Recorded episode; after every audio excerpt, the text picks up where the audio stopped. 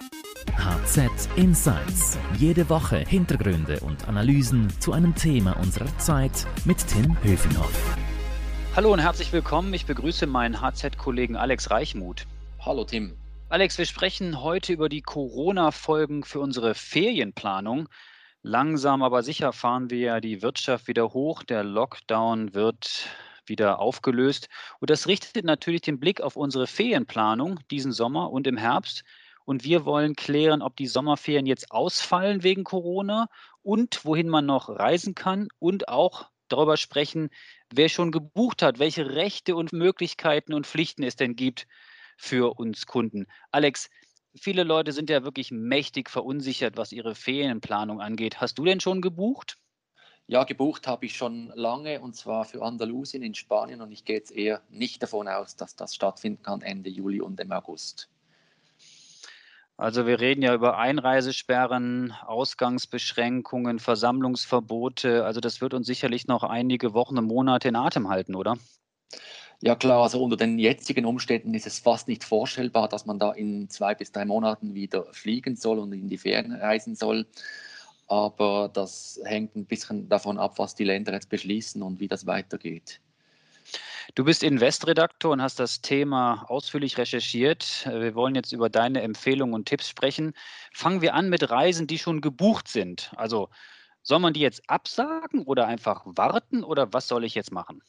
Das kommt ein bisschen davon ab, das hängt ein bisschen davon ab, ob du selber gehen willst oder nicht. Also wenn man schon weiß, dass man in diesem Jahr auf keinen Fall zum Beispiel nach Italien gehen will, weil man eben Angst, weil man eben Angst hat, dass man sich mit dem Coronavirus infiziert, dann sollte man vielleicht besser jetzt schon stornieren. Wenn man aber gehen will, dann ist es wahrscheinlich besser, jetzt einfach mal zuzuwarten. Vielleicht klappt es ja doch noch mit diesen Strandferien. Das gilt äh, sicher für einfache Familienferien am Strand, zum Beispiel zwei Wochen auf Mallorca. Und sage mal, wie reagieren denn die großen Schweizer Reiseveranstalter? Die sind ja bestimmt in großen, großer Not jetzt, oder?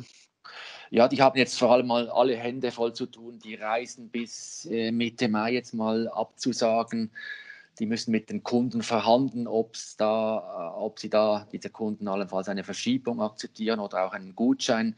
Und wenn die Kunden das Geld zurück wollen, dann müssen diese Reiseveranstalter jetzt das Geld auftreiben bei den Airlines und den Hotels. Und das ist im Moment gar nicht so einfach. Welche Rechte und Pflichten haben wir Kunden eigentlich in diesen äh, verrückten Zeiten? Das kommt ein bisschen darauf an, wo man die Reise gebucht hat und vor allem auch, welche Reise man gebucht hat. Wenn man eine Pauschalreise gebucht hat, also eine Reise, die aus mehreren Teilen besteht, wie eben einem Flug, einem Hotel und einem gemieteten Auto zum Beispiel, dann sieht das anders aus, als wenn man individuell, individuell gebucht hat, einzeln. Also wenn man da jetzt zum Beispiel den Flug äh, separat gebucht hat, das Hotel separat. Das kann auch auf Vermittlung eines Reisebüros sein, aber dann sieht die Situation ganz anders aus. Äh, fangen wir doch mal mit den Pauschalreisen an. Wie sieht es da aus? Also da steht der Reiseveranstalter in der Pflicht, der einem das Arrangement verkauft hat. Also wenn so eine Reise nicht durchgeführt werden kann, dann muss sich der Reiseveranstalter äh, um Ersatz kümmern. Also er muss dann irgendwie eine Ersatzreise anbieten, das verschieben. Er kann auch einen Gutschein auf ausstellen für eine spätere Reise oder wenn man das natürlich, wenn der Kunde das wünscht und dieses Anrecht hat der Kunde ganz ausdrücklich, dann muss der Reiseveranstalter auch das Geld zurückgeben. Und was ist mit den individuellen Reisen, zum Beispiel für eine Flugreise? Ja, das sieht dann ganz anders aus. Da ist der Reiseanbieter dann nur der Vermittler. Das steht aber nicht in der Pflicht. Wenn der Flug nicht durchgeführt wird, äh, dann muss man direkt bei der Airline vorstellig werden, um sein Geld zurückzubekommen. Das kann vielleicht passieren mit Unterstützung des Reiseanbieters oder des Reisebüros, aber ersatzpflichtig ist dann die Airline selber. Die sind natürlich jetzt völlig überlastet mit den vielen Kundenanfragen. Aber warum sind die Airlines so darauf aus, vorerst Rückzahlungen zu vermeiden an ihre Kundschaft? Ja, die fürchten natürlich, dass ihnen das Geld ausgeht, wenn sie da jetzt ganz viele Kunden aufs Mal auszahlen müssen. Die versuchen natürlich dann immer wenn es immer wie geht, die Kunden mit Gutscheinen abzuspeisen oder zufriedenzustellen. Und wie, das, wie man das so hört, sind viele Kunden auch einverstanden damit, die akzeptieren das, dass sie vielleicht da nächstes Jahr verreisen können oder auch im, erst im Herbst. Es ist natürlich äh, für die Airline auch besser, wenn sie einen Gutschein ausstellen können, dann können sie die Kunden behalten und verlieren sie nicht. Aber rechtlich, da muss man ganz klar sagen, ist man im Recht, äh, das Geld zurückzubekommen. Also das hängt äh, in der gegenwärtigen Situation ist es natürlich so, dass man dann wahrscheinlich sehr lange warten muss und es ist fraglich, ob man das Geld überhaupt zurückbekommt. Und bei den Hotelbuchungen, die man individuell gemacht hat, wie sieht es da aus? Da sieht das genau gleich aus wie bei den Airlines, die man individuell gebucht hat. Also ersatzpflichtig ist nicht der Reiseveranstalter, der einem diese Buchung vermittelt hat, sondern das Hotel. Und da muss man dann äh, vorstellig werden, um eine Umbuchung vorzunehmen oder eben allenfalls das Geld zurückzubekommen. Das kann eben auch sehr aufwendig werden oder langwierig, weil vielen Hotels jetzt natürlich ebenfalls das Geld fehlt, um alle Kunden miteinander auszubezahlen. Ich weiß nicht, wie du es machst, aber ich buche zum Beispiel auch viele Reisen über, über Reiseportale im Internet. Äh, da ist der Ärger ja derzeit riesengroß, weil die Kunden einfach keine Reaktion erhalten von diesen Anbietern. Ja klar, das machen viele heute so, das mache auch ich immer wieder mal so, aber es ist natürlich dann, rächt sich das, weil man natürlich dann keinen Kundendienst hat, der diesen Namen verdient, dann äh, gegenüber hat. Da muss man dann irgendwie über Hotlines versuchen oder irgendwelche E-Mail-Adressen da an jemanden ranzukommen, wird dann lange abgespeist mit Standardantworten und entsprechend mühsam kann das werden. Und an wen kann man sich dann wenden?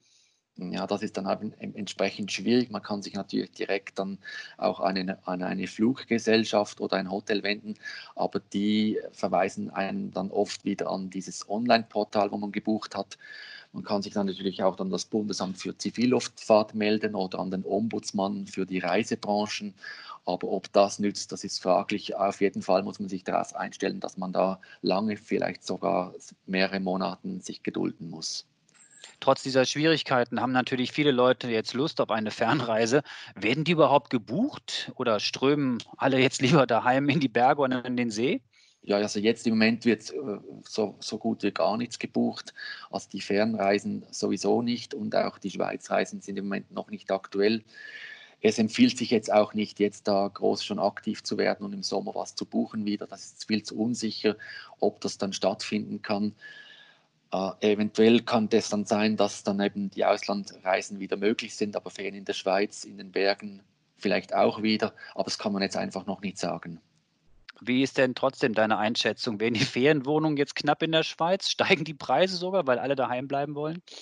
Das kann dann vielleicht mal eintreten, aber das, da sind wir noch weit davon entfernt. Den Schweizern anbieten fehlt jetzt auch zuerst mal fehlen die ausländischen Gästen und bis die dann zuerst mal nur ersetzt sind, da braucht es schon einen rechten Ansturm aus dem Land selber. Da muss man einfach abwarten, wie sich die Situation entwickelt. Was ist deine Einschätzung? Wird es vielleicht auch Schnäppchen geben jetzt in Zukunft, weil die Kunden einfach noch so zögern?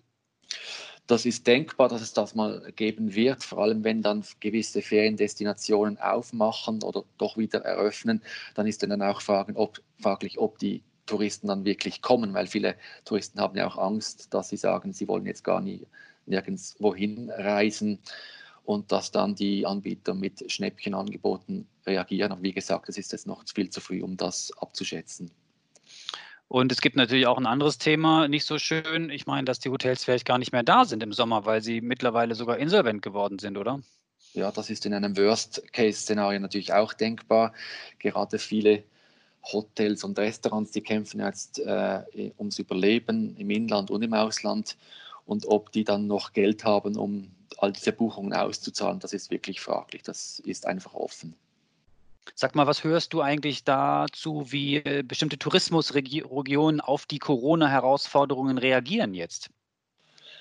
Ja, also da ist einfach offen, wie das sich entwickeln wird.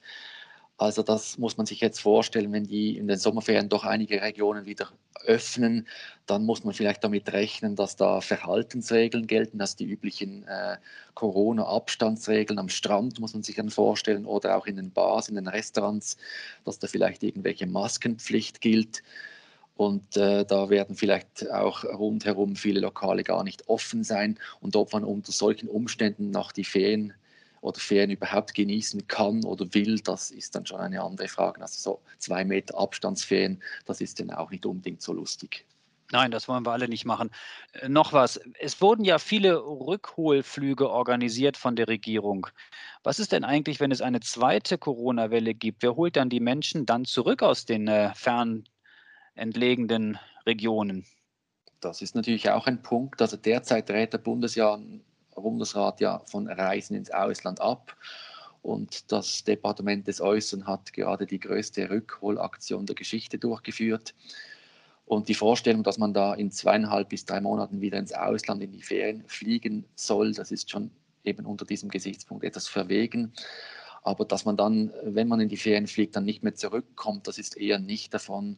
Davon muss man eher nicht ausgeben, denn es ist ja dann kaum anzunehmen, dass da zuerst die Ferienflieger abgehen und dann in ein, zwei Wochen ist schon wieder das große Rückholen und der große Lockdown im Fluggesellschaft. Also das, äh, das ist eher nicht anzunehmen, dass man dann, wenn man fliegen könnte, dass man dann nicht mehr zurückkommt. Alex, dein Fazit zum Schluss. Abwarten oder buchen? Wie sollen wir es halten?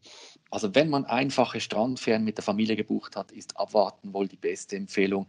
Wenn, denn wenn eine Ferienreise nicht stattfinden kann, hat das den Vorteil, dass der Reiseveranstalter diese absagen muss und dann ersatzpflichtig wird. Umgekehrt, wenn man jetzt schon annulliert, dann muss man die üblichen Annullierungsbedingungen akzeptieren. Das heißt, dass man dann eben auf jeden Fall schon Geld verliert, äh, egal ob dann das stattfinden könnte oder nicht. Alex, danke für deine Insights. Wir hoffen, dass alles klappt mit den Reisebuchungen und äh, dass Corona äh, uns nicht mehr so eng umgreift, wie es bisher der Fall war. Alle Infos und Analysen zur Corona-Krise und was sonst noch wichtig ist, gibt es natürlich stets auf handelszeitung.ch. Und wenn Ihnen unser Podcast gefallen hat, dann freuen wir uns, wenn Sie uns abonnieren und weiterempfehlen. Danke sagen möchte ich unserem Podcast-Produzenten Carlo Lardi und ich möchte Werbung machen für die Podcasts meiner Kollegen. Wir haben einmal HZ Upbeat, alles über Startups, das macht Stefan Meyer und wir haben den Podcast mit dem Titel Schöne neue Arbeitswelt von Melanie Loos. Für Lob oder Tadel erreichen Sie uns unter podcast.handelszeitung.ch. Merci fürs Zuhören. Bleiben Sie gesund. Alex, danke dir und adieu. Tschüss, Tim. HZ Insights